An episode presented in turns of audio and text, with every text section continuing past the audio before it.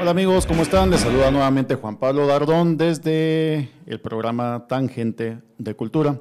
Hoy nos acompaña Julio Serrano Echeverría, uno de los escritores eh, jóvenes que está en boga y que está sonando bastante en el ambiente internacional. Ya nos vas a contar un poquito de eso, Julio. Bienvenido. Gracias, Juan Pablo. Gracias a, Tangente, por supuesto, por la invitación. Eh, que, que, sepan que les queremos, les admiramos y les apapachamos. Así que gracias por, por el espacio. Y a vos, pues apapachado, ya estás. Uh, sabroso. Bienvenidos a Tangente de Cultura. Este programa eh, pues no sería posible sin el amable patrocinio de nuestros queridos amigos Piedra Santa. Piedra Santa, ustedes eh, lo conocen, es una de las librerías y editoriales que tiene mayor trayectoria en Guatemala, pues ya desde hace, no sé, un chingo de años. No me voy a atrever a decir la cantidad porque capaz que ya existían... Eh, en fin, eh, Piedra Santa lo pueden visitar en sus tiendas físicas. Eh, en zona 10 lo encuentran en Centro Comercial Gemini 10. Ahí pues tiene una tienda bastante surtida. Ahí de todos los títulos que ustedes puedan eh, querer. Y en zona 1 también, que siempre la experiencia de ir a zona 1, pues nosotros somos zona uneros de corazón. Creo que preferimos siempre el tema del centro histórico.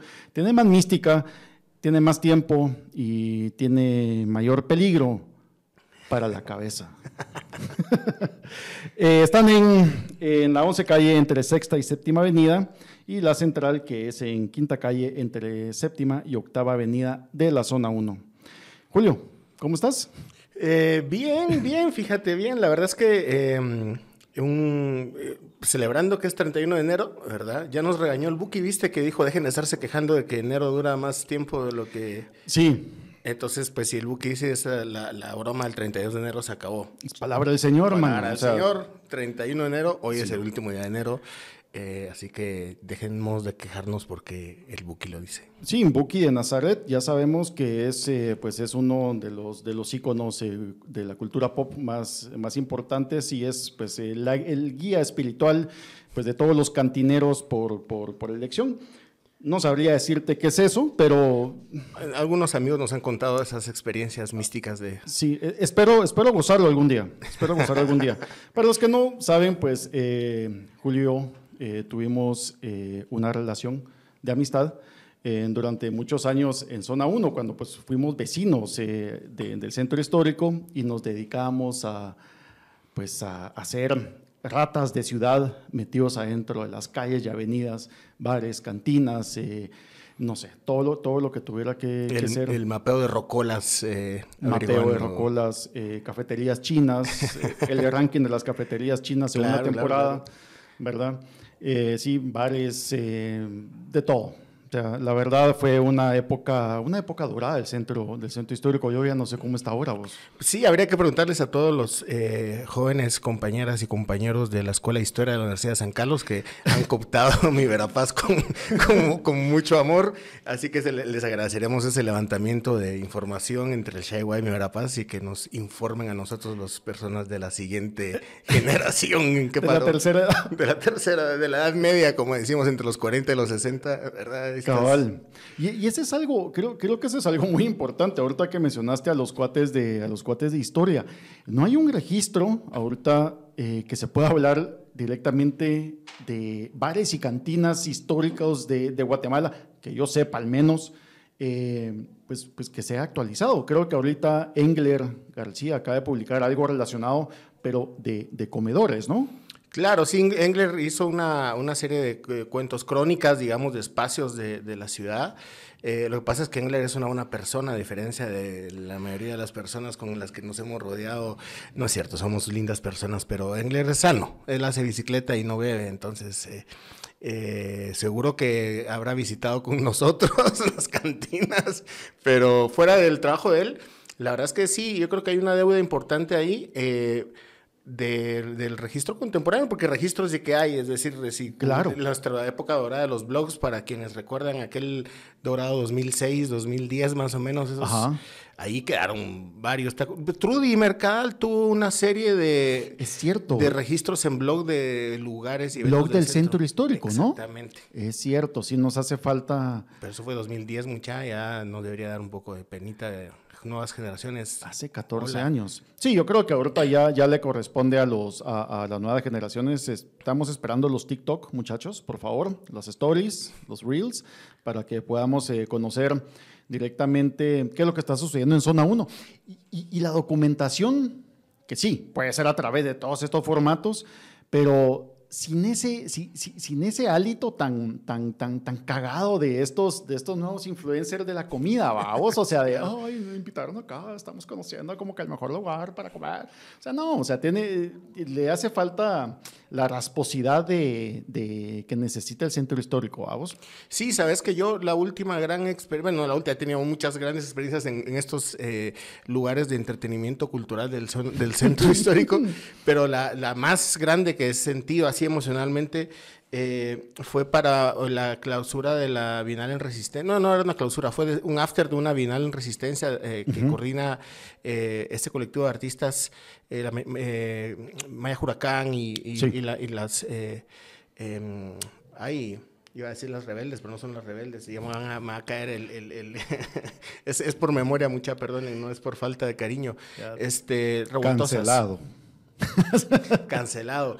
Fíjate que aquellas hicieron una, eh, una performance en, la sexta y luego nos fuimos al Shaiwa y, y, no recuerdo un momento tan humano, tan tierno, tan crítico también, porque tuve una larga conversación con, con un par de, de, de chaves que estaban ahí, pues hablando sobre su condición no binaria en el contexto de Guatemala, que es básicamente ser, ¿verdad?, de rasparte por todos lados, porque sí por, por, la, esa tensión social permanente nuestra discapacidad ante la diferencia, etcétera. Pero mira, fueron tres horas maravillosas, eh, de, del, que es uno de los grandes trabajos que hace la Bienal Resistencia y que, y que me parece que es, es, uno de los grandes eventos culturales a los cuales hay que seguir en la pista y que... Eh, pues sí se han tomado el, trabajo de recuperar el espacio público en términos de, eh, no solo de la recuperación en el sentido tradicional de, bueno, usemos el espacio público, sino de esa apropiación necesaria intergeneracional de decir, bueno, eh, hacemos esto en los espacios no solo de la, de la capital, sino en otros lugares y que generan esa convivencia justo en el caso específico en el Shaiwa, que se volvió casi que el centro cultural de... de sí, el centro cultural no oficial, no oficial del centro histórico. Del centro histórico contemporáneo. Eh, y la verdad es que es, muy, me parece de una belleza, eh, pues eso, te, conmueve lo que, lo que uno mira a nivel de discusión, de intercambio. Otra cosa es que uno aguante ese rock and roll, ¿verdad? Totalmente, sí. sí. dos de las chiquitas, ¿verdad? Porque ya, no me daba para meterme los dos litros que era la medida, ¿verdad? Exactamente. Y luego pues dije, no, me voy antes de que ya me vea como ese señor al que le dicen vos, ya. Ajá, sí. Julio, ya, ¿verdad? tío, ya estuvo. Tío, ya estuvo. Eh, por favor. Tío, póngase la camisa. llamen a don Rami, el taxista. no, y eso es, y, esto es algo tan, tan, tan importante, eh, nuevamente documentarlo, asistir y congregacionarse alrededor de este fenómeno porque para los que nos gusta y los que seguimos y nos dedicamos al mundo de las artes y la cultura, eh, es imprescindible esto. O sea, no, no, pues no, vivimos en un mundo donde podamos estar completamente aislados sin tener un acercamiento a, todas estas expresiones artísticas, de los cuales eh, me sorprende un poco, vamos, porque existen ahora pues, un movimiento muy conservador hay que decir la mierda como es, o sea, son ultraconservadores donde dicen, no, nos van a, quieren volver gays a todos nuestros hijos, quieren volver como... Señores, todo eso ya existía. El único, la única diferencia es que ahora se está visibilizando, porque te acuerdas, en nuestros tiempos andábamos pues bailando en los bares, discotecas, y no ha cambiado absolutamente nada. Empezamos a convivir nosotros con todas estas expresiones de las diferentes diversidades, de las diferentes sexualidades desde, desde esos años. Lo que le gusta al ser conservador, al ser como ente conservador, es que, pues, que todo eso exista, pero bajo de agua, vos. Claro, y, si te das cuenta, se ha generado infraestructura de comunicación que, pues, que siempre ha existido en lo que llamamos como eso, lo que decías, ¿no? este mundo underground. En realidad ahora tenés espacios como Ruda, por ejemplo, que es un medio específico, digamos, ¿verdad? Eh, que genera espacios eh, en términos de activismo, en términos de, de, eh, de, la comunicación pública, digamos, ¿verdad? Este, bueno, pública me refiero a abierta, ¿no? No que sea un medio público, al contrario, ¿verdad? Que ellas pues son ahí resistentes del sistema y luego que la mayoría de medios independientes pues tenemos el espacio literalmente explícito para diversidades, ¿verdad? Y, el contexto de generar eh, periodismo, generar comunicación, generar obviamente contenidos, pero eso cae por su propio peso de la, de la gente que lo está haciendo, pero como infraestructura, eh, ver que estos colectivos están teniendo espacios físicos, que tienen espacios eh, mediáticos concretos y hay espacios institucionales, como te decía, la Avenida Resistencia, es decir, que sería una institución que pues, cada dos años genera su propio, ¿verdad? Entonces, eso te habla ya de, la, de esa distancia que hay entre que siempre ha existido en una especie de marginalidad eh, provocada por la, por la animadversión de la sociedad, ¿no? Y, también por un espíritu propio de, que en general eh, hay, siempre hay un espacio importante en, la, en, esa, en esas subculturas que se preservan su intimidad pero luego también la toma de los espacios, ¿verdad? Entonces me parece que va desde el rango más, em, eh, eh, eh, digamos, abierto, sería desde la organización de OTRANS, por ejemplo, ¿verdad? Hasta visible, ¿verdad? Que tienes un rango ahí bastante en, en misma categoría, pero de una diversidad bien diversa. Cabal, y todo esto, eh, todo esto existe en Guatemala. Es decir, es una convivencia constante en la cual, em, pues a pesar de que, de, que no se vea todos los días, que no se vea todo el tiempo que está sucediendo en la calle, no significa que, eso no mantenga una vida latente, que se mantenga bajo tierra a través de, diferentes eh, raíces que, que se están nutriendo unos a otros. Y parte de eso también, eh, ¿por qué conocemos todo esto, dirán ustedes? Pues obviamente desde una parte literaria es el, eh, pues la famosa eh, morbo literario, no.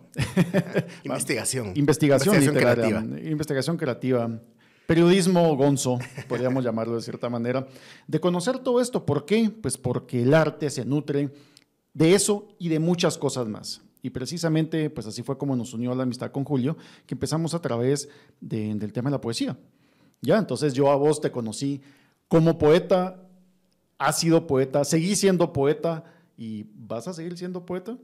Uy, sí, fíjate que, eh, bueno, es un, eh, para mí es un principio de, de identidad, digamos, ¿verdad? En el sentido de que el soy poeta eh, para mí, o sea, es una resolución de que además en Guatemala, no sé, seguro que pasa en más lados, pero aquí me, me, remito a nuestro contexto.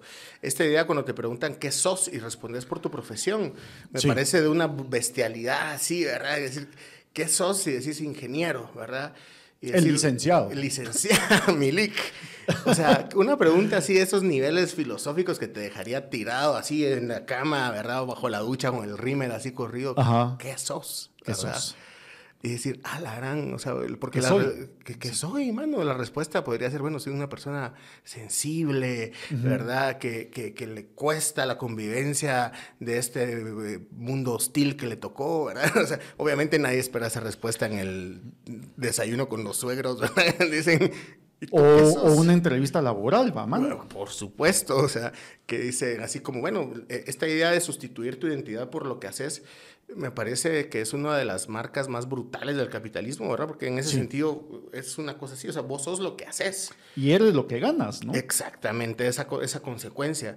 Y a mí me parece de una belleza eh, y de una forma, es probablemente mi, mi frase resistencia de la temporada, ¿verdad? Es que hacemos lo que hacemos por quienes somos, ¿verdad? Ajá. O sea, no somos por lo que hacemos, sino hacemos lo que hacemos por quienes somos. Y yo lo que hago porque soy poeta, ¿verdad? Eso fue como, esa es mi afirmación vital. Eh, todo mi trabajo, eh, mi trabajo en Ocote, mi trabajo como autor de teatro infantil, mi trabajo en las artes visuales, mi trabajo en donde sea, incluso digamos en, el, enseñando, que es otra cosa que también disfruto mucho, es eh, desde la poesía como poeta, ¿verdad? Eh, y eso implica entender la vida de ciertas formas, ¿verdad? Total, como una, como una metáfora completa, cambiante, vamos, dinámica. Em, creo, creo que tocaste algo, algo medular y es eh, a los que nos gusta la poesía, los que nos dedicamos a la poesía, metemos la poesía en todo, ya, desde cómo te acercas, cómo te presentas a las personas, cómo trabajas, ¿verdad? Cómo, cómo empujas tus propios límites también hacia la búsqueda de ese algo más y trascender, va, man, o sea, eh, Vislava Simborska lo decía, el, poeta está construido de preguntas, vamos, y es preguntarse incesante, constante, todo el tiempo, ¿qué? ¿Cuándo? ¿Cómo? ¿Por qué? ¿Para qué? Entonces, si se mantienen esas preguntas, se mantiene la vitalidad poética, vamos. Y creo que esto es algo muy importante lo que estás diciendo, porque tu trabajo como artes visuales, eh, pues tengo, tengo el honor de tener algunas piezas y, son sublimes. O sea, es, un discurso de la sombra con, lo, con, lo, con la cotidianidad que, te quedas viendo y te vas. ¿ya? Entonces, eso es precisamente eh, lo que busca la, eh, la poesía. Y la poesía está en absolutamente todo, vamos. Y creo que eso es lo, que te llevó también a, tener una obra tan mutante, digamos. Hmm. Sí, fíjate que la verdad es que escuchándote pensaba justo en eso, ¿no? Que, que eh, de alguna manera la, la, poesía como género es como, como está mediada para pues, la mayoría de la humanidad, digamos, ¿verdad? Eh, y la humanidad no tiene por qué saber qué carajo significa para uno la poesía como un modo de vida. ¿verdad? Claro. Por lo pronto solo es un género, ¿verdad? Sí. Pero, eh, pero sí es un hecho que, que para mí la exploración del lenguaje se volvió como la, la base esencial de, de, de, mi vida y creo que que me fui moviendo hacia la curiosidad, que es lo que nos mueve siempre, pero metódica y sistémicamente hacia la curiosidad y ponerle, pensaba en cosas ahorita que te escuchaba, justo en Ocota acabo de escribir eh, en, los últimos meses cuatro crónicas sobre lo que pasó en, octubre, específicamente me concentré en el paro nacional en la parte de octubre, que tuve, tengo la suerte de ser cofundador de Ocote y de, y de ser parte del espíritu central y del, obviamente del funcionamiento del medio, pero pero eh, normalmente los medios, eh, para uno como escritor es un honor que te hagan un espacio en un medio, y pues, sobre todo cuando te pagan por. Y yo tengo todavía el privilegio no solo de tener un, de, que hay un espacio ahí para mí, sino ser parte de cómo está diseñado todo el tiempo, porque todo el tiempo estamos entonces el hecho de que yo pueda escribir esta crónica un poco que con, Ale, que es la directora, que me dice, mira, bueno, ¿por qué no haces una crónica sobre esto? Y hacerla a tu manera, ¿verdad? Sí. Eh, porque otra vez he tenido que hacer otras cosas pues más apegado al método, verdad, y más, eh, a mí me cuesta el periodismo en ese sentido por la parte del método, pero... Eh, pero ese hacerlo a tu manera para mí me, me devolvió algo que, que, yo quiero, que pensé cuando venía para acá, que ponerlo sobre la mesa, que es los escritores como testigos de nuestro tiempo, ¿verdad? Y esto me parece bien importante porque eh, en el texto yo aludo, eh, en estos textos aludo más de una vez a Fuentes y Guzmán, que escribió La Recordación Florida desde el balcón del Palacio de los Capitanes en Antigua. Y vos puedes hacerle toda la desarmada que, que puedas hacerla, pero el tipo se voló a mano y ahí está en, la, en el Archivo General de Centroamérica. Claro. Las 2.000 páginas a mano de la crónica. o sea, ahí están y y luego, una cosa que uno hace cuando testigo a su tiempo, primero, es, me parece que es un deber a nivel de escritura, y, me, y luego que dejas registrado todo lo que ignoras. Ahí queda. Obviamente vos no sabes que no lo sabes y por eso lo dejas ahí impunemente. Y 300 años después, Severo Martínez lo agarra y dice, bueno, les voy a contar cómo piensa esta Mara, porque, porque este brother dejó expuestas sus tripas sin saberlo. Sí. Entonces, la importancia de que dejemos las tripas puestas, ¿verdad? La importancia de contar nuestro tiempo es una inversión del futuro, ¿verdad? Es decir, no solo estamos registrando qué pasó, entre comillas, porque no es que uno vaya a decir qué pasó. Claro. Sino que creo que como escritores tenemos ese, esa, uno de nuestros grandes aportes es registrar nuestra ignorancia, ¿verdad? Que de alguna manera ignorancia del tiempo, ¿verdad? Es decir, lo que estamos poniendo acá es no, los, no sabíamos que no lo sabíamos, que para mí ese fue lo que pasó en octubre, la gran, el gran cambio fue pasar de no sabemos que no sabemos Allá sabemos que no sabemos. Exacto. ese, es, el despertar, ¿verdad? Sí, o sea, es, regresamos al mismo punto, pero ya sabemos el por qué estamos ahí. Exactamente. Vamos, y, justamente ahorita antes de, antes de empezar el programa platicábamos con vos que, que uno de mis poemas visuales favoritos que me dejó el 2023 es esa cabalgata que vienen, que vienen por la carretera de Tecpan, todos los tuk-tuk rumbo a la ciudad, con música de Juan Gabriel de fondo Vamos, yo te decía que es una, es una marcha de los Rohirrim muy, muy tropicalizada, pero esa es intención, es en qué momento se deciden juntar los tuk-tuk que dejan de tener pasaje, o sea, dejan de tener trabajo y están sentados en una plaza y dicen, mira mucha, ¿qué chingados está pasando? O sea, ¿por qué no estamos trabajando? Ah, es que está pasando, hay bloqueos allá. ¿Y por qué? Porque no están dejando trabajar. Vamos a hacerle huevos y vamos a manifestar. Y se van todos. O sea, esa imagen, mano, o sea, es, es, racional, que no sé si fue así, pero me gusta pensarlo y ahí es donde entra el ars poética, ¿va, mano? donde, donde, ya, donde ya se vuelve tuyo el acto. Eh, me fascina. Sí, y el hecho que vos lo pongas ahora sobre la mesa y que esto esté grabado y que vaya a caer en plataformas y que eventualmente en el futuro alguien regrese a esto, va a decir hubo una marcha de tuk porque no está, en, digamos, en oficialmente no hay una crónica de la, de la marcha de los tuk digamos, ¿verdad?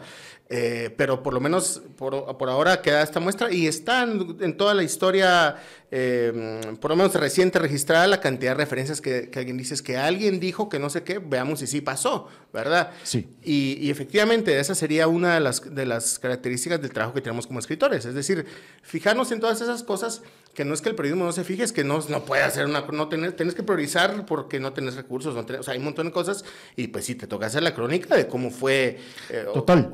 no sé, ¿verdad? ¿Qué pasaba en, en, Cuatro Caminos?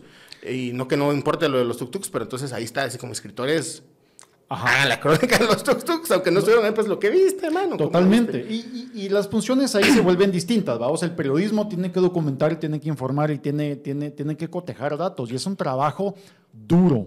O sea, no es una cosa que, te puedes tomar el tiempo de analizar el fenómeno y luego, y luego también aparecen los escritores, ¿no? Que ellos se, encargan de analizar el fenómeno, de ver la parte humana de lo que está sucediendo detrás y trasladarlo, pues, de una manera eh, que trate de emular lo más cercano posible a lo que se encontró en ese momento, vamos. Claro, de hecho, ponerle eh, eh, como la tuya, los tuk-tuks, la mía, que fue justo sobre lo que trató el, el, último, el texto con el que se reza esos, esas crónicas, fue la, la, noche entre el 16 y el 17 de octubre en Totonicapán que llega un camión. Eh, y, la, y el pueblo pues lo rodea y, pues lo detiene porque tenían que resolver lo que ellos consideraban una amenaza y todo eso queda en un acta. Y está el libro de actas de los 48 cantones sobre un pick-up una persona leyendo. Todo eso yo lo vi en el Facebook, en el live que hicieron. y después obviamente regresé a buscarlo para escribir mi texto. Ajá, claro. Y entonces... Eh, en, el acta que levantan, pues por supuesto que están consignados quiénes iban en el camión, ¿verdad? Y era una cosa de, pues, de, cuidado y de control de quiénes están, quiénes están involucrados.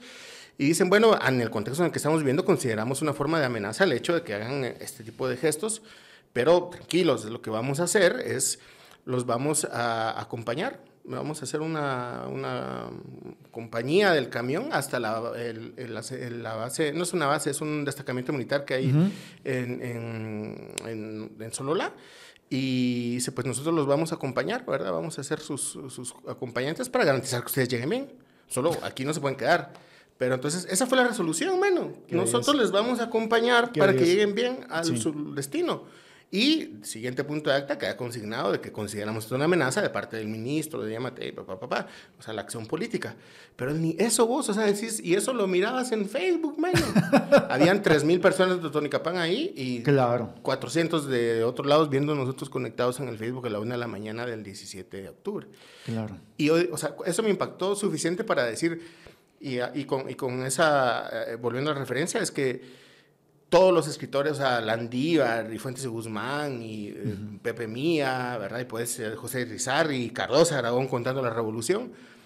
Ahora suenan así de pomposos como uno los enlista, pero, y aquí cito al gran poeta Juan Gabriel, ¿verdad? Que en, Bellas Artes, cuando termina La más querida, dice, eh, pues está, recuérdense que Chopin y Beethoven y Tchaikovsky, ¿verdad?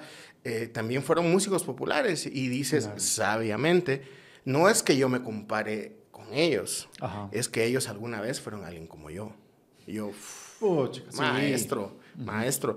Y la verdad es que te digo, o sea, soy muy, muy sincero, eh, es que de verdad yo puse la rola y escuché ese pedazo cuando escribí ese texto, porque creo que también nos toca como escritores asumir esos roles, de decir, pues sí, yo, yo quiero contar este momento de la historia con la única intención que esa noche del 16 al 17, que obviamente el pueblo de, de Totonicapán la va a recordar y tiene sus propios mecanismos de memoria, pero si lo que yo pueda escribir suma a la memoria colectiva de eso, aquí queda, ¿verdad?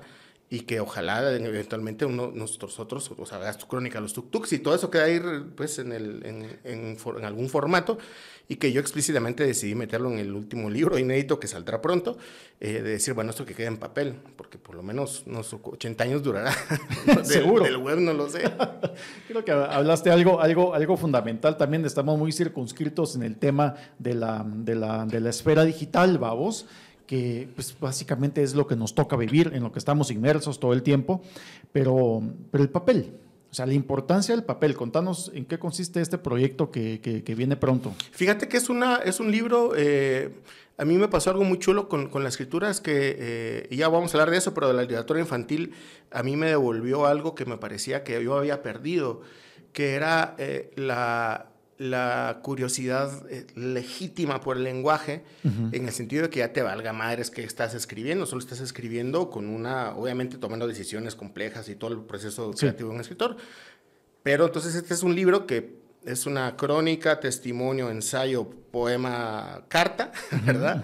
Eh, sobre, los, sobre los primeros 25 años del siglo XXI. Entonces, eh, de hecho, tiene el, mejor título de mis libros, porque me encanta el título, ese siempre lo presumo, se, se, llama Mis padres hacían el amor en los 80. Porque el principio es que la historia nos atraviesa a nivel de intimidad. Entonces, todas las personas que yo recuerdo en mi infancia, mis hermanos y sus amigos, mis amigos, todos los amigos con los que nos reunimos, con los que nos reuniremos este viernes en tu casa a desmontar el nacimiento, todos nacimos, o sea, nuestros viejos cogieron durante el periodo más oscuro de la violencia de este país. Y podemos creer que al menos uno de los dos se la pasó bien, digamos, ¿verdad? Ojalá que fueran ambos, ¿verdad? Y ojalá que la mayoría de las personas tuvieran por lo menos ese momento de amor y de placer. No, eso, eso no es una eh, generalización, pero esperaríamos que sí lo fuera. Y todo es, y ese, volviendo al acto de amor, que me parece en el caso de mis viejos, muy probablemente sí lo fue. Eh, en el momento más oscuro. Y eso está conectado con la guerra, con la historia, perdón. La historia te implica, estás implicado en la historia. Sí.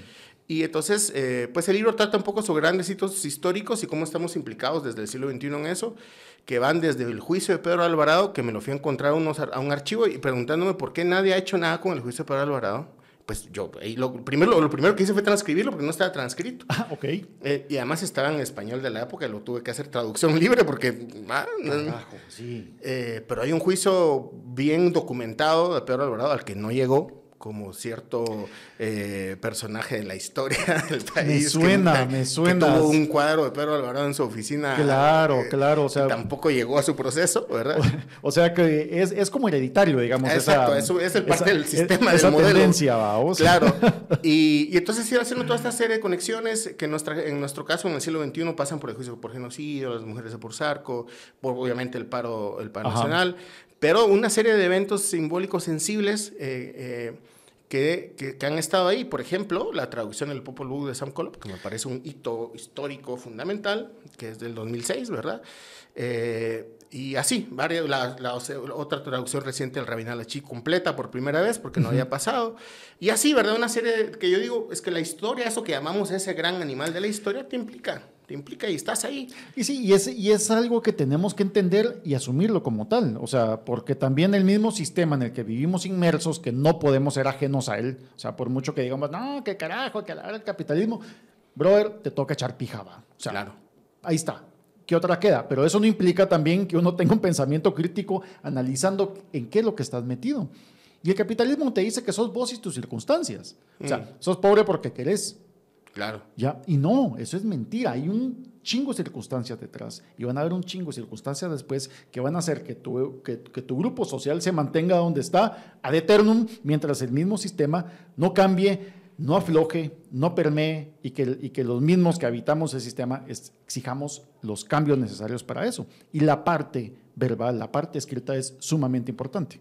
Claro, y fíjate que yo creo que en eso que estás diciendo hay una clave que no, se nos va de la vista por el ritmo de vida que tenemos y un poco por la trampa del concepto de tiempo real, es que la mayoría de los gestos simbólicos que como humanos hacemos tienen mucho más que ver con el futuro que con el pasado, con el presente, digamos, ¿verdad? Y en ese sentido es bastante ciencia ficción cada gesto simbólico que hacemos, sin saberlo claramente. Pero vuelvo al hecho de que eh, ese análisis o ese, ese intento de, registrar la, el tiempo que se vive eh, es una inversión eh, muy, muy importante, ¿verdad? Es muy importante y por eso es que el río Heráclito de las redes sociales no representan realmente lo que podrían eh, simbolizar como panacea de memoria. No es un espacio de memoria per se. Otra cosa es que haya gente que esté dispuesta a hacer arqueología en ese basurero gigante, que hay toda una línea de la arqueología de los basureros, por supuesto, y claro que da respuestas. Pero eh, eso no quiere decir que no hagamos el, el, el, el, registro del, pues de las edificaciones. esto hemos logrado, esto hemos hecho. Eh, y pues si quien quiera entrarle a la basura ahí está, pues, ¿verdad? Pero, pero está esto también, ¿verdad? Buenísimo. ¿Cuándo sale? Eh, ¿Cómo Fíjate sale? que saldrá, es, es, es, eh, saldrá con Ocote, lo vamos a publicar. En Ocote tenemos el editorial Celsius 232, que es nuestra versión en Celsius de Fahrenheit 459. eh, entonces hicimos la segunda edición del libro de Bania, que fue el primero que publicamos, que la vamos a presentar también, muy probablemente en el contexto del aniversario de Ocote, marzo-abril, que tendremos nuestro mes ahí de, celebraciones. Qué genial. Y, fíjate que, que, sí, o sea, yo creo que eh, la idea de, para mí, de la literatura se convirtió en, un, en, esa exploración de lenguajes. Entonces es un libro que, que, tiene una pata podcast, que tiene una pata, espero en, el, este mismo año una pata escénica, ¿verdad? Eh, porque creo que es un poco que, o sea, me siento muy artista en ese sentido, muy libre de decir, pues claro. ¿verdad? Y entonces, y por eso te lo amarraba al principio de la literatura infantil, porque me pareció que esos, o sea, yo 10 años en ese mundo y el lenguaje de la infancia, me parece que es la madre de los lenguajes en ese sentido que no le importa ante qué estás escribiendo. Otra cosa es la negociación que hagas vos en un mercado, si eso es ensayos, si eso es crónica, si eso es adulto, si eso es infantil, ¿verdad? Es otra dinámica, pero como principio la exploración del de lenguaje por su propia naturaleza me parece que es muy propia del lenguaje de la infancia, que se parece a aquella frase famosa de Picasso, de, ay, yo pasé toda la vida tratando de pintar como niño, ¿verdad? Sí. Eh, eh, sí. sí. pero, pero, así es. razón. Así es la cosa. Entonces, eh, pegas el brinco, bueno, no pegas el brinco, te, te terminas aterrizando también en un momento de, de la literatura para niños. Pero antes de esto, antes de que empecemos al tema de literatura para niños, que creo que, creo que trajiste pues, varios ejemplos de esto de tus libros, vamos a verlos a detalle. Solamente pues tengo un mensaje para la audiencia, y este es pues un mensaje con todo, con todo, con todo el sentido y con mucha atención. Si su chucho sufre el corazón, si su canino tiene el corazón roto, está triste, eh, aúlla, llora, eh, no es que sea poeta, es probable que esté sufriendo de dolencias del corazón y por eso ahora Laboratorios Brauer, ah, puta, ¿qué tal? le trae los siguientes medicamentos, Pimovendam y Pragma. Estos son medicamentos que, o sí, ya en serio, le van a ayudar a la salud cardíaca de su mascota. Esto está enfocado directamente pues, para, pues, para todas las mascotas caninas, todos los chuchitos, los chuchos grandes, pequeños, los que tenga. Usted puede consultar con su veterinario. Eh, cuál es el que le, conviene mejor y tiene un precio bastante competitivo, no se va a quedar pobre sin eso y pues se va a seguir enriqueciendo de la presencia pues de sus chuchitos. Así que adelante, busquen Pimo Vendam y Pragma de Laboratorios Brauer, que estoy seguro que les va a caer de maravilla. Volviendo al tema entonces de literatura infantil. Es una buena entrada. Contame cómo fue que, que, empezaste vos. Fíjate que eh, la verdad es que Ahora ya con, una, buena distancia y, varios buenos libros en, a mi haber, te diría que, que siempre estuvo. Curiosamente, lo último que lo último último que me pasó, eh, que fue que recientemente en los últimos años también empecé a incursionar en la escritura de canciones para el infantil con unos colegas, pero bueno, este, en este último no me pasó a mí directamente, sino que un grupo de eh, eh, música infantil en Uruguay adapta uno de mis poemas para volverlo una canción. Ah. Entonces, El sonido de los libros se llama el, proyecto. Perdón, muy el estilo a lo, a lo Marilena Walsh. de hecho, una de las canciones que escribí con los otros colegas es un homenaje a Marilena Walsh. Ah, qué interesante. Eh, pero esa específicamente, que, que ella, eso lo escogieron ellos. Yo me enteré por mis editores que me miraban a usar este poema. Es un poema eh, que fue, es el poema más antiguo que yo guardo, ¿sabes? Lo escribí en marzo del 2002. Eh, y, eh, y, fue uno de mis primeros poemas que, de hecho, fue el primer poema que publiqué porque lo publicó Paco Morales Santos en Algarero, en aquella revista del Ministerio de Cultura. Sí. fue mi primera publicación en 2003. Y ese poema se quedó sin libro, solo fue un poema que, que, a mí me conmovió mucho, que lo escribí enfrente al mar en El Salvador. Y, eh, y cuando hicimos este libro, Balam Lluvia de la Casa, yo le dije a la editora, mira, este poema siempre me ha gustado y, y, ahora a la distancia veo que es un poema que cabe perfectamente en este libro. y el libro, el libro trata sobre dos niños y sus travesuras en una casa. Y al final hay un poema que se lo dice, este es un poema que nos gusta, porque no, es como colgar un cuadro en un libro. ¿Sí? Y ahí encontró casa. ¿Y por qué te digo esto? Porque el poema, digamos, adulto, entre comillas, mi poema más antiguo, el poema, uno de los poemas, por cierto, el único poema que me sé, mi único poema que me sé de memoria, está en un libro infantil. Entonces ahí conecto yo todo mi, mi, mi trayecto que siempre estuvo. Y ¿Cómo es el poema? ¿Podemos escucharlo? Sí, sí, el poema, porque ahora se llama un poema que nos gusta, dice, eh, eh, somos, somos como caracolas, diminutos, así somos, un laberinto donde cabe el mar Azul, todo es azul, menos la arena, todo es azul, menos la espuma. Niños que corretean por la playa, olas que corretean por los niños, todo es azul, hasta los niños. Y me da la impresión que el mundo es una caracola. ¿Quién la tendrá en su mano escuchando el mar como yo lo escucho ahora? Sacan el guaro. y el Pari Smart de, de paso. Saquen el, el, guaro. Y el Pari Smart, no te preocupes, como que son risitos aquí. Deberían de tener una bolsa. La verdad es que. Como boquitas, ¿va? A la sí, sería una buena recomendación, compañeros de tangentes. Pónganos aquí Pari Smart para llevar cuando venga uno de visita. Les aseguro que. Cabal, qué buena idea. Buena idea. Vamos a tomarla en cuenta. anotado, anotado. Sí, pues ese, ese poema sobre el mar. texto vos? Yo lo, te digo, me nació pues, tendría yo 18 años cuando lo escribí, y, em, y es un poema que ahora es un libro de literatura infantil. Entonces, eh, yo considero... Que está precisamente en este, ¿no? En ese, exactamente, que esa es la traducción al inglés. Eh, y, que, y que la verdad es que es un libro que... Mira, he tenido mucha suerte, mis libros, eh, bueno, suerte no, fue fortuna, que no es lo mismo, pues han tenido su, su camino, ¿verdad? Y y, esto, y la literatura infantil me ha mostrado un camino muy generoso. Y entonces yo básicamente tengo como dos grandes maneras de entender mi trabajo. Una que es que yo creo que esa parte analítica compleja que, de la que veníamos hablando, para mí va a seguir siendo una inversión en Guatemala. Es decir, yo quiero escribir sobre este país, sobre este tiempo, sobre nuestra realidad. Eh, este libro de mis padres en los 80 trata sobre una Guatemala eh, compleja, porque el libro no es sencillo, digamos entonces no, no espero que una editorial eh, chilena venga corriendo a decirme, mira, quiero publicar tu libro. No, nunca lo pensé de esa manera. Claro. Y es para que lo leamos acá. Y han sido años de chance.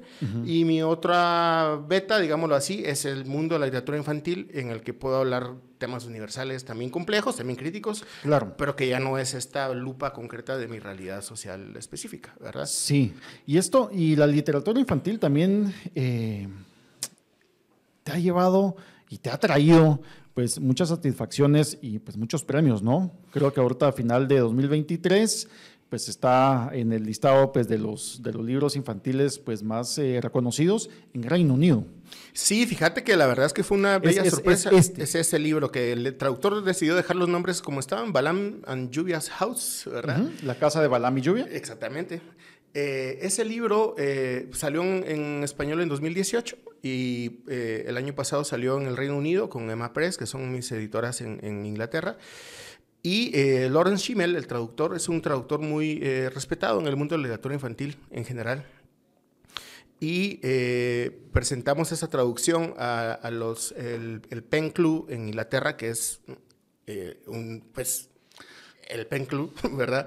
Una gran institución de la literatura, eh, tiene una convocatoria para traducciones y el libro ganó uno de los premios de traducción. Entonces, antes, por eso se publicó, porque ganamos el, el, el, el, English Pen Award de traducción que es un gran premio.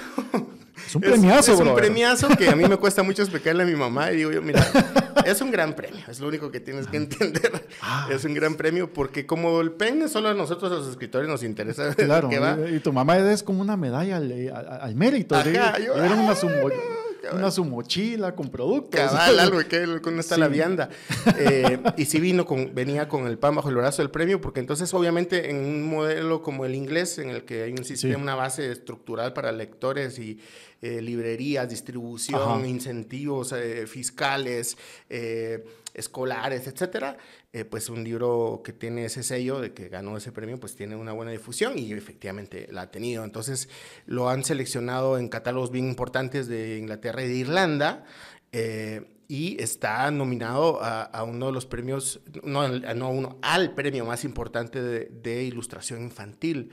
Eh, que este, pues eh, el trabajo de, de ilustración del libro es, es, es, brutal. ¿De Yolanda Mosquera? Yolanda Mosquera, una ilustradora española, radicada en el País Vasco, una gran ilustradora y que pues el libro se lleva también esa nominación, que eso es grandes, grandes ligas. O sea, es el BAFTA de, de la literatura infantil, ¿verdad? Ajá, claro. Entonces. nuevamente, eh, nuevamente, mamá, fíjese que bueno. Ah, ah sí, qué bueno, ah, qué bueno. qué bueno. Y luego los, eso, los catálogos en Irlanda, que le ha ido muy bien, reseñas en Irlanda, reseñas en Inglaterra. Eh, entonces, eh, es un libro que, los libros tienen ese movimiento que cuando cambian de, de, lugar, pues cambian de naturalezas distintas. Y ponerle el año pasado eh, justamente, bueno, y con vos lo hablábamos, ¿verdad? Es decir, recién ayer se destapa este proceso complejo de, corrupción en torno a el intento de compra, bueno, no, la compra de 20 mil ejemplares de un libro, sí. ¿verdad? Y digo yo, esto es una compra institucional. Claro. En un lugar donde no hay un esquema de compras institucionales. Aproximadamente la última compra institucional del, del gobierno fue en 2014, imagínate.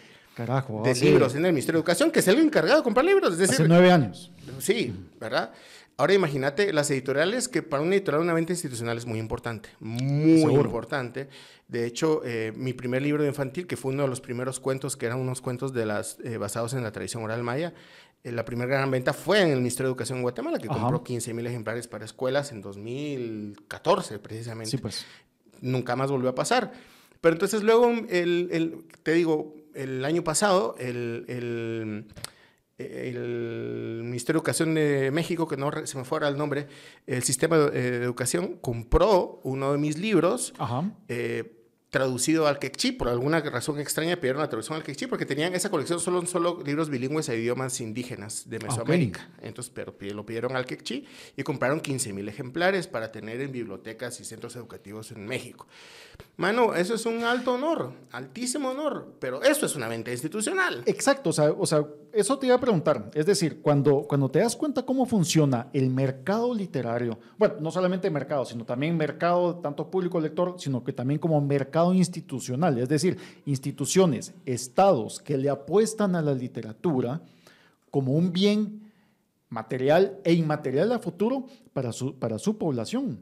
O sea, decís, Carajo, así es como se deben de hacer las cosas, porque están pensando en una multiplicidad de culturas que tienen que ver Irlanda con Balam, Lluvia, Guatemala, Mesoamérica, pero ellos le están apostando a futuro, le están apostando al conocimiento. Nuevamente, vamos al ejemplo de México. O sea, el quechí, no sé si, si peco de ignorante, pero no se habla en México, ¿no? Sí, por poblaciones migrantes de Guatemala, probablemente en el contexto de los refugiados. Exacto.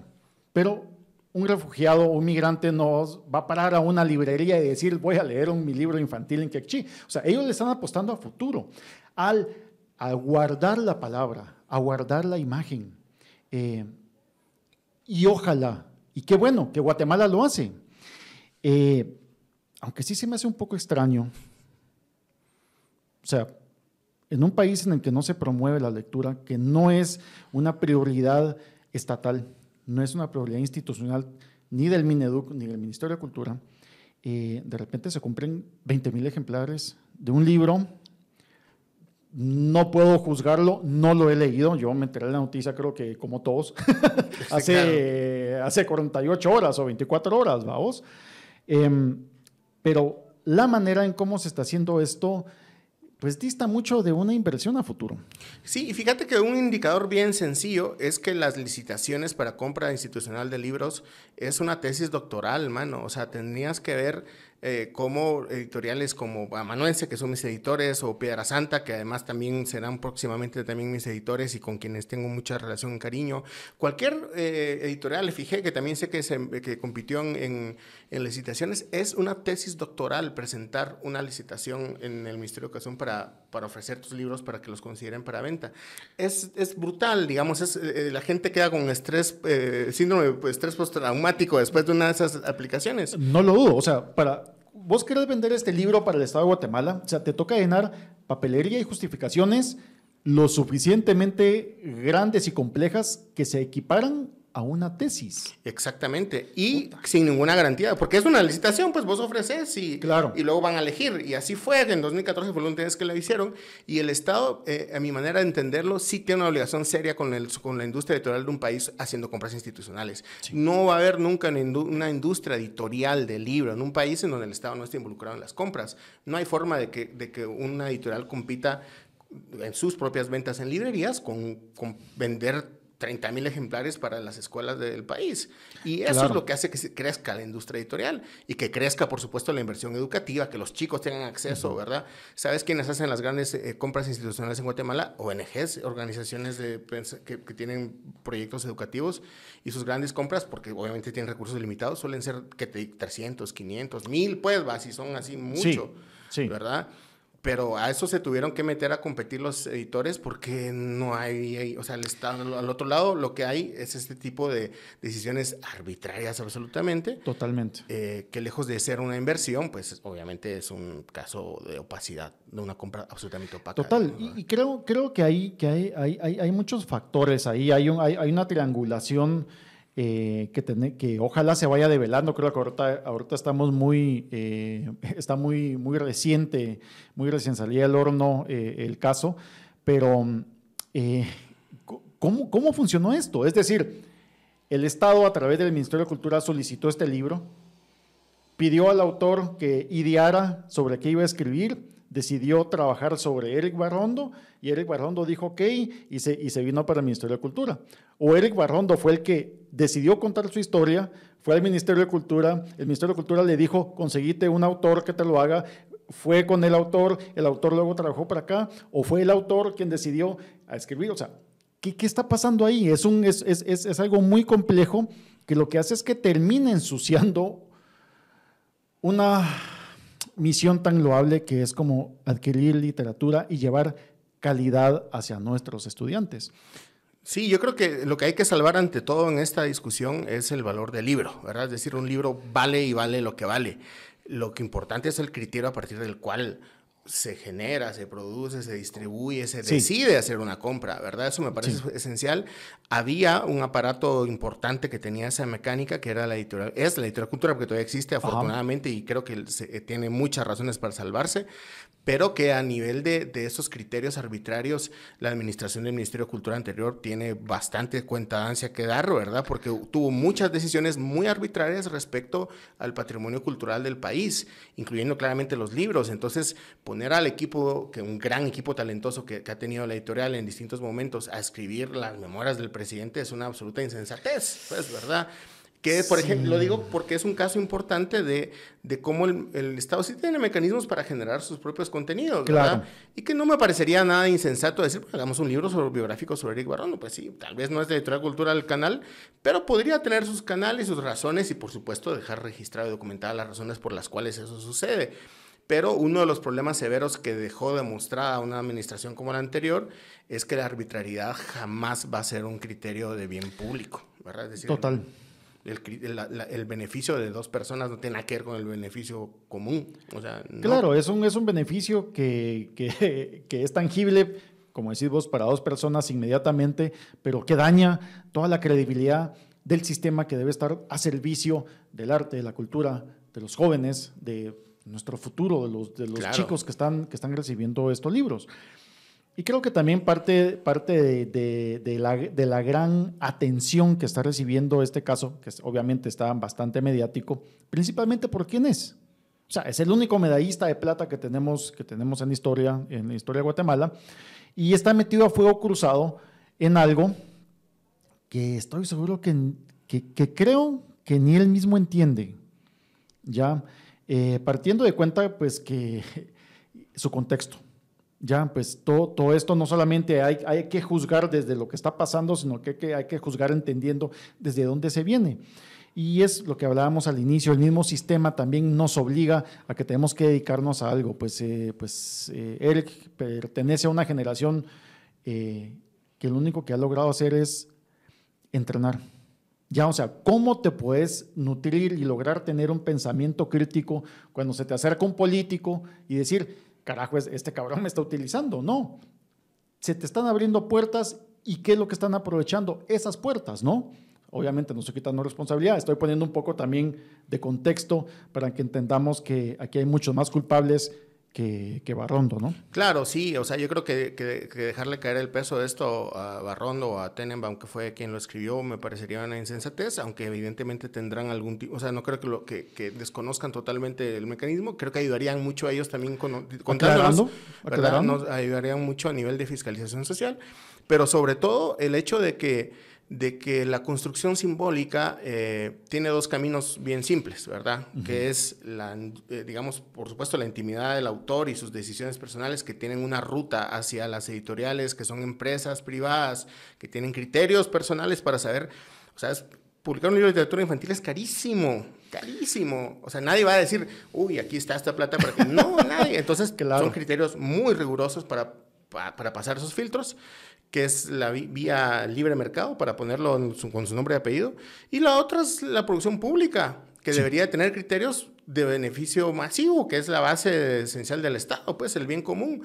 Y ahí, pues esa creo que la lógica es muy, muy clara, ¿verdad? Es decir, cuál es el beneficio y el beneficio tiene varias traducciones, canales de distribución, costo de producción, implicaciones a nivel de, inversión pública que implica producir ese libro. Entonces, por, producir un libro lleno de fotos, full color, sobre, ¿verdad? Em, el papel. El papel. Edición, no sé hubo, hubo varios casos así en la administración anterior que pues toda obra simbólica siempre aporta en su, a favor o en contra, como te decía, las ignorancias también quedan publicadas pero como dice el meme, ¿a qué costo? ¿verdad? Es decir, si puedes publicar en la editorial pública del Estado a 10 autores jóvenes en su primer libro, que muchos de nosotros fuimos ese autor joven que se, fue, que se publicó su primer libro en la editorial Cultura, eh, por el mismo costo con que te cuesta un libro de fotos full color, papel couché de los, del informe presidencial, es una insensatez ¿verdad? Intercambiar una cosa por la otra, ¿verdad? Sí, totalmente. O haces los 10 ejemplares en, por encargo donde te toca para las 10 personas que tengan que tener y subís el PDF y ya está, ¿verdad? Y publicas a los 10 poemarios de estos autores jóvenes que, a ver, o sea, la editorial Cultura ha hecho un gran trabajo en los últimos 30 años y espero que lo sigan haciendo, pero es un hecho de que un caso como ese, eh, eh, eh, como este que estamos hablando, el caso del libro, que esa compra masiva que se intentó hacer, tiene otras razones, ¿verdad? Y yo sí quisiera defender en ese caso, eh, por supuesto, a, las, eh, a la Asociación de Editores de Guatemala, ¿verdad? Que mis respetos, es una banda que ha luchado con, con uñas y dientes. En, en, noviembre tuve la oportunidad de estar en la Feria del Libro de Guadalajara, la feria más grande en español. El stand de Guatemala, un stand muy sencillo, digamos, ¿verdad? Muy... Eh, producido con lo que se puede, porque lo producen los editores, mientras un, era un stand, al lado estaba Chile, que tenía cuatro eh, stands que compró el Estado, por supuesto, porque es marca país. Y por cierto, eh, Colombia ganó el concurso del mejor stand. Era una cosa que vos pasabas por esa cuadra, que son cuadras, y olía a madera porque hicieron una inversión en maderas para poder. No. Eh, así, ¿verdad? o sea, había, un diseño, un diseño para los sentidos, vamos. O sea, no solamente visual, sino también Sentías la madera y los libros. Habían mesas de las editoriales para que tuvieran sus negociaciones. El Estado pagaba las mesas para que ellos tuvieran sus negociaciones.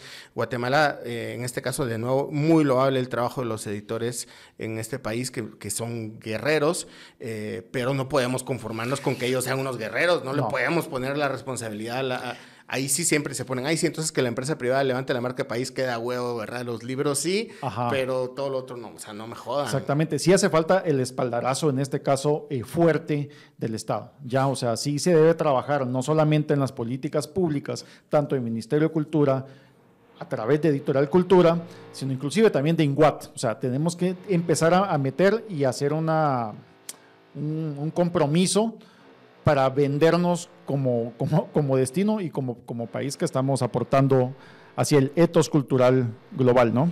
De hecho, es notorio que el mayor aporte de Guatemala a la humanidad eternamente ha sido la cultura, ¿verdad? Y, sigue siendo a nivel de cultura contemporánea, la capacidad de, creaciones de artistas, de, cineastas, escritores, sigue siendo un país que tenemos mucho que dar. Y, de nuevo, el país se beneficia directamente con eso y ahí están, digamos, la mar recibiendo laureles de una infraestructura que no apoyó, digamos, ¿verdad? En general. Entonces, en este caso no es apoyo del Estado, es inversión, pública en la cultura, en el patrimonio, en la memoria, ¿verdad? Y fíjate que yo creo que es algo que lo entendió muy bien Cámara de Industria al momento de querer apropiarse de, de Filgua, ¿ya? Porque si manejas qué es lo que se lee en un país, manejas el destino cultural, manejas el destino eh, intelectual hacia dónde querés que, vaya Guatemala.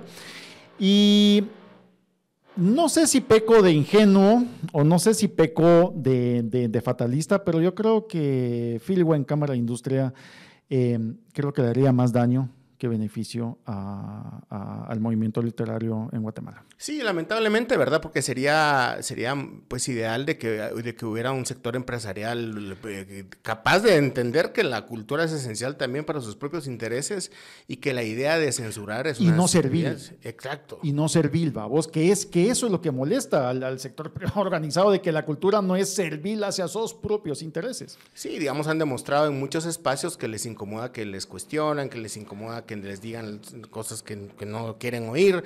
Y entonces es una insensatez estar pagando maquillista en toda tu vida, pues, ¿verdad? Y si te das cuenta la comparación entre una, entre una patronal que quiere controlar qué libros no poner en una, porque eso es lo que quería. O sea, el control era eso, que no se pone, ¿no? Es que el control, es, el control, vamos. Se parece mucho al ejercicio democrático, de decir, va, pues vamos a hacer unas elecciones y vamos a quitar a todas las competencias, vamos a dejar alguno para que parezcan legítimas, y ahí está el que el alguno les dio la vuelta, ¿verdad? Está que el alguno se la... Sí puede claro, pero, pero ese es el pavor que, que, que, tienen, ¿verdad? Total. Y la verdad es que hay que, es bueno calmarles el, el, el miedo diciéndoles que muy al contrario de lo que piensan, un libro lejos de hacer de que alguien les vaya a quemar el edificio, es exactamente lo contrario. Es prevenir que eso suceda, ¿verdad? Correcto. Es decir, no, mira, el mecanismo de transformación de este país no va a ser quemando el edificio de la Cámara de Industria. Y eso es leyendo que se construye, aunque muchos por dentro tengamos eventualmente ese tipo de ideas, ¿verdad? Que uno dice, ¿verdad? Y entonces tenés una idea como esa y la escribís. Y haces un cuento sobre eso, pues, ¿verdad? Esa es la solución, ¿verdad? Sí, pero es algo que también eh, eh, el tema de la ignorancia, de la ignorancia, pues obviamente en los índices de desarrollo humano Guatemala, en el tema eh, intelectual, no, no está muy bien posicionado y por lo tanto también en el tema académico no está bien posicionado. Em, y eso se traduce, uno piensa que solamente sucede en el interior de la República, ese interior eh, que, se tiene tan, tan, tan normado de parte de la, de la parte de los citadinos, pero esa ignorancia supina también se traduce hacia las élites. Ya, porque de nada sirve que tengan un chingo estudios, maestrías, doctorados en lo que sea, economía, pero no logran ver y entender dónde están parados y entender la realidad del país, que la realidad de ellos bendito sea a quien quieran agradecerle, pues están posicionados y no van a tener que trabajar, o bueno, pues les tocará trabajar cualquier cantidad de años en su vida, pero desde unas condiciones de mucha comodidad, contrario al obrero que está cargando la tarea de leña en el campo, comparten la ignorancia. Sí, la verdad es que lamentablemente la ignorancia está generosamente redistribuida en el país, ¿verdad? Así hubo una redistribución de ignorancia así bien, bien brutal y la verdad es que las élites se llevaron su todo, su, paquete entero en ese sentido y es lamentable, ¿verdad? Porque eh, obviamente las, las, consecuencias las vemos, pero de nuevo yo sí me quiero quedar de ese lado de la, de la importancia de la inversión, no solo ah, obviamente la inversión pública que ya la hablamos y creo que la, quedó bastante clara la posición, sino la inversión familiar, ¿verdad? Cambiemos de eje y decir la importancia es que las familias compren libros, la importancia, que la cantidad de nosotros que leemos porque habían libros en nuestra casa, porque nuestra vieja estaba leyendo, porque nuestro abuelo estaba leyendo, porque heredaste la biblioteca. Esa es la inversión, digamos, ¿verdad? Y esa inversión es comprar los libros comprar los libros y si no te gusta los regalas y si quedas bien, quedas re bien. Y entender, y entenderle la multiplicidad de pensamiento, ¿no? No el pensamiento lineal y no el pensamiento único, sino que el pensamiento es el pensamiento y es la multiplicidad de ideas y, e intenciones y filosofías y, y, acercamientos a fenómenos que existen a todo nivel y en todo el mundo, ¿a vos? Fíjate que a mí me sorprende tanto como eh, por, por, lo menos la mitad de lectores de literatura infantil son adultos por evidentes razones, pero no es nada más porque le estás leyendo a la niña niño, sino porque hay un segmento muy grande de adultos que compran literatura infantil. Y yo al principio me lo cuestionaba, pero digo, pues tiene todo el sentido. Digamos, son libros que lees rápido, que tienen profundidad compleja, son objetos hermosos como un juguete increíble. Y digo esto porque, digamos que es una forma bien notoria de, de los beneficios que puede tener para caso un libro como este o cualquier libro que compres, obviamente, pero solo la experiencia de abrir un libro, yo, yo suelo dar talleres sobre, sobre mm, libros eh, con niños y me encanta, hay un ejercicio que, que, les comparto, que es que yo les digo, saco mi teléfono y digo, bueno, ¿cómo se prende un teléfono? Y dicen, la pachas al lado. ¿Y cuánto tiempo dura prendido? Pues si, si, no lo dejas de usar, seis horas. Okay. Eh, ¿Cómo se prende un libro? ¿Verdad? Y ahí los güeros se quedan ¿Qué? Ajá. Y es hermoso porque la comparación tecnológica es manzanas con manzanas. Un libro y un teléfono es manzana con manzana. Es, tecnológicamente es una comparación absolutamente justa. ¿Cómo se prende un libro? Hasta que finalmente un niño dice, pues abriéndolo. Efectivamente. ¿Y, cómo, ¿Y cuándo se le acaba la carga? pues a menos que se arruine, el libro va a seguir funcionando, ¿verdad? ¿Y qué, ¿qué necesitas? O sea, ¿qué energía necesitas para poderlo utilizar? Casi siempre dicen ninguna, lo cual no es cierto porque sí necesitas luz. Claro. Pero digamos que por lo menos la mitad del día puedes usar tu libro sin que se te descargue, ¿verdad? Qué genial. Y, y, así es, ¿verdad? O sea, como objeto sigue teniendo esa naturaleza y yo sí creo que, eh, y siempre defenderé que la tecnología, no hay ninguna invención del ser humano que supere la escritura. Jamás la, teletransportación, lo que se nos ocurra que pueda venir la conquista del espacio, nada nunca va a superar a la escritura y la podemos honrar todos los días con estos pequeños objetos que tenemos en casa, Carl Sagan lo decía, vos hay un clip que circula bastante y que eventualmente sigue apareciendo en, en, redes sociales donde dice que el mejor invento que ha hecho el hombre fue los viajes a través del tiempo, los viajes al pasado, y que los viajes al pasado es a través de esto ya que al momento que te acercas a un libro y lees un poema y lo entendés, te estás poniendo en el momento, el espacio, el, momento justo en que el autor decidió escribir esto, vamos. Entonces, que por eso viajar al pasado es leer a Homero.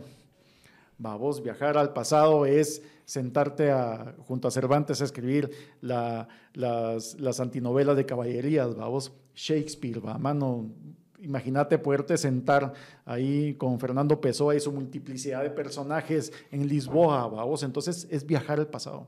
Entonces esto definitivamente, muy de acuerdo con vos, es el mejor invento de la humanidad. Sí, y está esa frase hermosa del Popol Vuh, que es a mí la que más me conmueve del libro, habiendo teniendo muchas, que dice, hay un libro oculto y es tan oculto quienes pueden leerlo. Y vos lo estás leyendo mientras lees esa frase, ¿verdad? Es, es una cosa así de ciencia ficción, o sea, tipo dark, ¿verdad? Así que lees, o sea, hay un libro oculto y están ocultos que nos pueden leer. Claramente en el contexto que se escribió, pues, pues tenía un sentido, pero vos lo estás leyendo en ese momento, ¿verdad? Eso es un poco parte de ese club, ¿verdad? De esa, de esa comunidad que lee su, su, memoria, que lee su, su fuego, que es básicamente a lo que alude la frase. Eh, y eso me parece una belleza increíble. Que, y esta es para mí la gran eh, conclusión identitaria de, de, nuestra guatemalidad, que en realidad es mesoamericana, es que estamos en una de las siete partes del planeta donde la escritura se creó. O sea, y, pero tenemos, dos tenemos dos grandes hitos identitarios en el lugar donde cayó el meteorito de los dinosaurios y, el, y, en uno de los siete lugares donde se inventó la escritura. o, sea, tenemos la destrucción y la creación conviviendo mano a mano. Mano a mano, y si te pones a pensar, Ishkik, nuestra madre creadora, digamos, era, ella es de Xibalbá, es hija de los señores de Xibalbá. Nosotros somos por línea materna de Xibalbá y hablamos poco de eso, pero me parece que justamente es esa profundidad, esa filosofía de la cual vivimos y somos parte, que es que eh, no es una dualidad de bien ni mal, ¿no? Es que la vida tiene, nace donde nace. Es. Vamos. Exactamente. Entonces, nuevamente, volvemos a la pregunta al inicio, vamos. ¿Qué sos?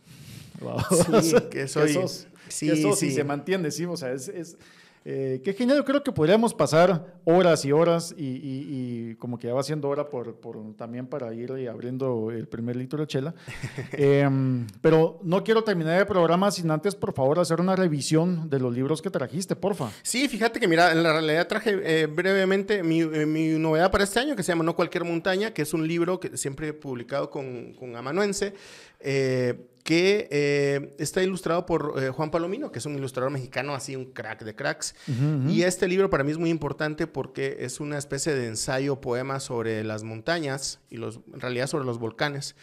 Eh, y era algo que yo, yo pasé 10 años con el tema y me debía este libro. O sea, este libro lo tenía que escribir hace 5 años, pues, pero ese pues. es el tiempo que se toma un libro infantil en nacer. Así que esta es una novedad 2024. Eh, todavía no está en Guatemala, pero está, justo estaba en imprenta en Uruguay la semana pasada. Así que pronto llegará por acá. ¡Qué genial! Y, y luego quería eh, mostrar esta. Este es, una, este es uno de los libros de, la, de que, que, escribió de, los, de cuentos adaptados basados en la tradición oral maya, ¿verdad? Son adaptaciones que yo hice de, de unas, algunas historias a las que tuve acceso, estas específicamente en Santiago Atitlán. Y entonces, tanto por, el, por uno de los maestros que me acompañó, eh, Juan Manuel Mendoza, que falleció recientemente y en memoria también lo traje, como por lo que implica que este... Eh, que este libro está, ha sido traducido en la India y como ustedes verán, su, la grafía es así como, ¿verdad? la verdad es que casi nunca me acuerdo cuál de todos, pero creo que este es desde el tiempo de los abuelos, se llama el libro. Ok. Y por ahí está mi nombre, ¿verdad? Y por ahí está el nombre de Mariel Chenovac, la autora, la ilustradora, perdón. Y entonces cuando uno ve que las, que las palabras pueden tener este camino, ¿verdad? Me parece de una, no sé, o sea, estos son, esta es la tradición oral maya mm, adaptada por, por, por este eh, escritor de muchos orígenes, que en mi tiempo me tocó hacerlo a mí y mi sueño es leer las prontas, que estoy seguro que de hecho ya hay bastantes eh, adaptaciones de la tradición oral maya escritas por autores mayas, eh, que son las que van a sustituir este libro. Y eso es lo que yo celebro y agradezco con toda mi alma, es la oportunidad de haber puesto sobre la mesa esto y decir, bueno, pues aquí va esta, que fue la mía y que, que fue exactamente lo que pasó con Adrián Recinos y su versión del Blue, que es una gran versión, que es la que la mayoría leímos, y que 50 años después sale la de, la de Sam Colop. Y entonces ver este libro eh, traducido al bengalí, ¿verdad? Me parece de una eh, emoción, ¿verdad? Que comparto y que además está conectado con un niño en Chajul que yo no conocía, que un día salió corriendo a mostrarme unos libros que él tenía guardados, porque estos fueron unos fascículos en prensa libre en 2015.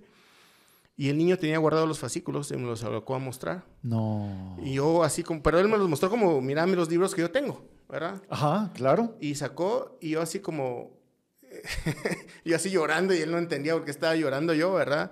Y el amigo con el que yo decía, bueno, lo que pasa es que él los escribió. Y entonces me dice el niño, ¿y me puedes enseñar a escribir así? Oh, y yo así, doble llanto.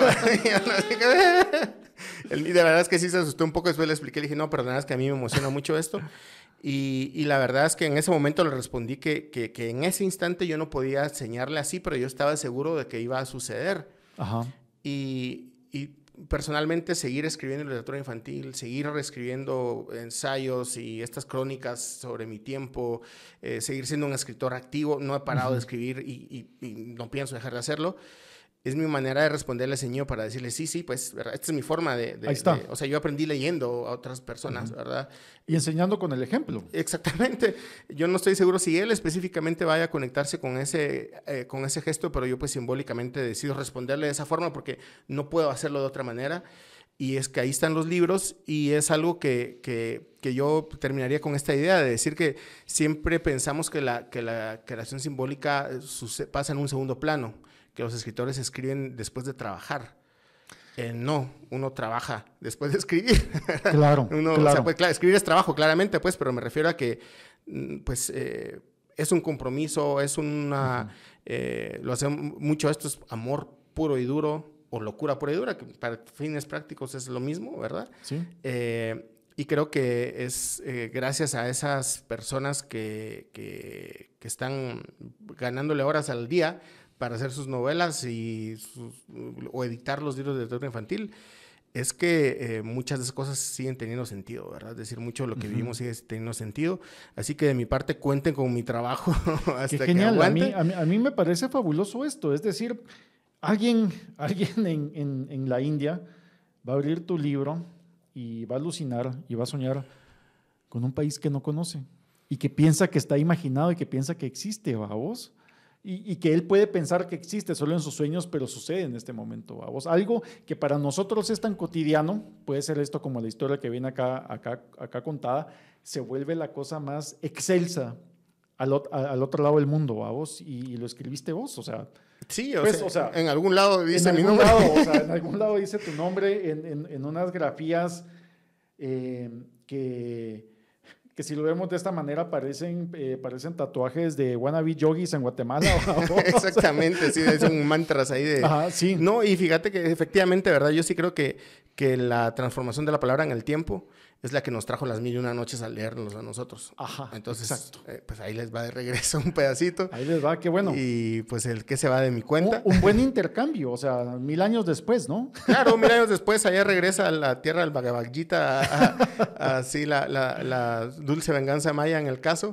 Eh, pero no, seguro que será, eh, me imagino que espero yo que algún niño lo haya encontrado por allá o algún adulto. Y que sobre todo nos sigamos encontrando, ¿verdad? Aquella frase famosa que yo se la recuerdo siempre a nuestro querido amigo Javier Payeras, que él siempre firmaba diciendo, eh, Walt Whitman decía que tocar un libro es abrazar a una persona. Pues sí, va. efectivamente. razón, Y viene este, el, el, el, multipremiado, el, el, Balami Lluvias House, o sea, la casa de Balami Lluvia. Este multipremiado que sigue teniendo su recorrido. Eh, que justamente eh, terminé el año con el mail de la editora diciéndome, mira, tú estarías dispuesto eh, a, interactuar con, eh, con las escuelas que quieran sumarse de las 150 escuelas del sistema educativo de Londres que compraron tu libro. Yo, Déjame pensarlo, sí. Dame dos nanosegundos. Sí. sí. o sea, esas son las cosas. Claro. Y, y, a mí me tomó mucho tiempo entender eh, que lo que yo más disfruto de la escritura es el proceso abstracto de toda la investigación y la construcción del libro que sucede en un lugar remoto de mi ser, ¿verdad? Casi siempre por una especie de posesión demoníaca. Sí. Y luego encontrarme con los lectores. Esas son las dos grandes cosas que yo amo de la escritura, que es cuando ya das la vuelta y te invitan a una escuela. Claro. Y mi premio Nobel, que ya me lo gané, afortunadamente ya lo puedo presumir, es una niña eh, guatemalteca en Los Ángeles, en una escuela, eh, la escuela Carlos Santana, me acuerdo que él financió la escuela. Y llega al final de una presentación que tuve, eh, una niña maya de seis años, y me da un papelito y me dice, toma esto, te lo escribí a ti. Y se fue ah. corriendo porque le daba como miedito, ¿verdad? Y era una carta donde me agradecía que le haya contado las historias que su abuela le contaba. Fue puta. Uf. Qué belleza. Sí, sí. Y entonces eso y el niño que me mostró sus, libros en Chajul son mis dos grandes premios, ¿verdad? Y con esos y sigo. no, y fíjate que, que, también viene, viene de un amor honesto y de un agradecimiento tan sincero que es el agradecimiento de los niños. O sea, no tiene por qué, muy aparte es que encontrarás la salamería de, maestro, que nos quede esto, lo otro. Está bien, o sea, existe, gracias, buena onda, pero, pero ¿hasta qué punto? Cuando viene de almas tan puras, directo, o sea, carajo. Sí, sí, sí. Sí, yo siempre agradecer eso, que a ningún niño le importa quién es el autor de un libro. Eso es un gran regalo, mano. Qué regalo de la vida.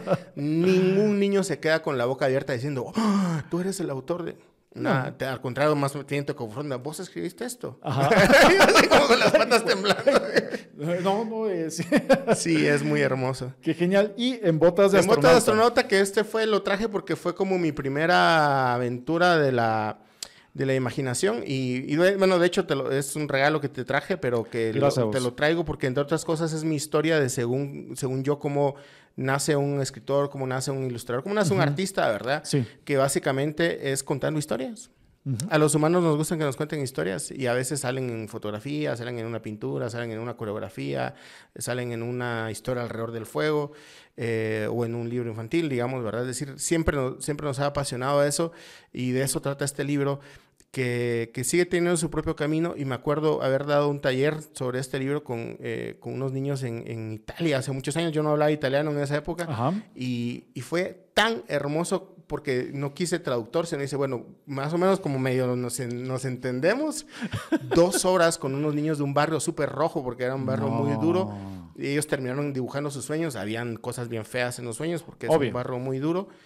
Y nos entendimos dos horas a pura seña y palabras comunes que eran muchas pero, pero fue bellísimo y ahí te das cuenta de que los libros eh, conectan personas. Y eso me parece eh, el, gran, el gran aporte también de la tecnología al libro, ¿verdad? Que se parece mucho a la tecnología de la cámara en el sentido de que hay un oído por el que la imagen atraviesa y regresa refractada de otra forma del otro lado. Pues ese es el, el, el estenopo de ese libro, ¿verdad? que el vos lo abrís y te atraviesa la historia y te, y te refracta por, por dentro, ¿verdad? Qué genial, qué genial. Julio, gracias por asistir a la invitación. Te agradecemos. Este es tu espacio, esta es tu casa. Bienvenido cuando querrás. Seguramente vamos a platicar más adelante porque hablando de poesía y hablando creo que pues el medio más poético, informativo que existe en Guatemala pues es eh, precisamente Agencia Ocote. ¿Ya? O sea, que, que nace y siento yo desde la poesía, pero eso ya lo vamos a ver más adelante para cuando hablemos de, del tema del periodismo. Em, pero Julio, gracias por venir, eh, muchas gracias por traernos acá, muchas gracias por el libro también. Y antes de despedirnos, solamente un agradecimiento también a nuestro patrocinador Laboratorio Himalaya, que em, realmente gracias por inventar PariSmart. Solo eso le voy a decir. No, mentira. Paresmart es una pastilla que usted se la toma previo a la fiesta. O sea, usted dice, pues este es el primero, usted va llegando, este es el primer trago, se echa la pastillita, se la toma, disfruta la fiesta y al otro día em, va a agradecer al laboratorio Himalaya la existencia de la pastilla Parismart. Eh, va a disminuir, si no es que anular completamente los síntomas de la cruda. Parismart para su fiesta. Gracias, Julio. Gracias, Juan Pablo. También, yo también le quiero agradecer a la oración Himalaya. Pero bueno, eso vamos a, ver a ponerlos a, a prueba nuevamente. Nuevamente. Vámonos.